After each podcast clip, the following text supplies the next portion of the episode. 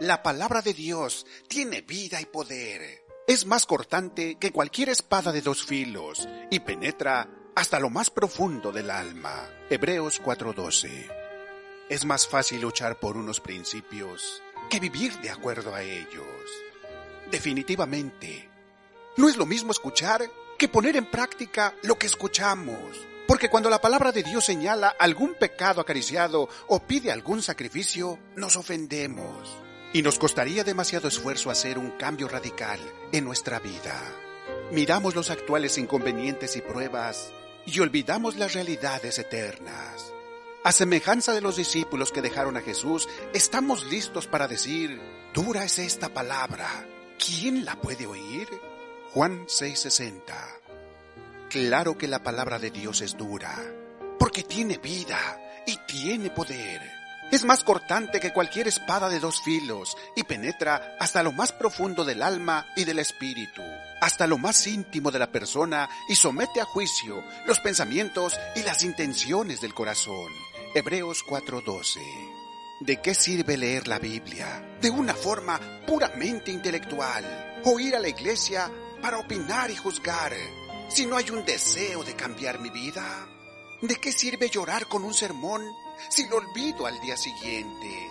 Podemos vernos tentados a disfrutar de la palabra de Dios y de la comunión con los hermanos desde un punto de vista intelectual o emocional. Pero con esto no llegaremos muy lejos. Dios apunta a transformar nuestra forma de vida. Cristo lo dio todo por nosotros y aquellos que reciben a Cristo deben estar listos a sacrificarlo todo por la causa de su Redentor. El pensamiento de su honor y de su gloria vendrá antes que ninguna otra cosa. Escucha esto. Cada mes, la Sociedad Burgham de Psiquiatras Judíos organizaba una comida en la casa de algunos de los socios. Siempre invitaban profesionales e intelectuales para que dieran una charla. Médicos, científicos, economistas, personalidades de todos los medios de comunicación. Un día se les ocurrió invitar a un rabino, un hombre que llevaba toda su vida estudiando la Torá. Lo recibieron con gran aplauso hasta que comenzó a hablar.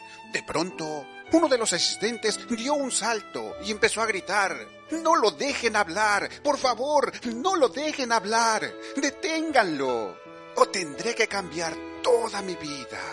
Querido amigo, querida amiga, tendrás que cambiar tu vida.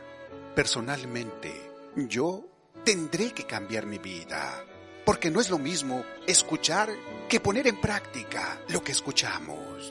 Sé que no será fácil, por eso ruego a Dios que la gracia de nuestro Señor Jesucristo sea con todos nosotros, para que un día podamos dar testimonio con nuestra vida.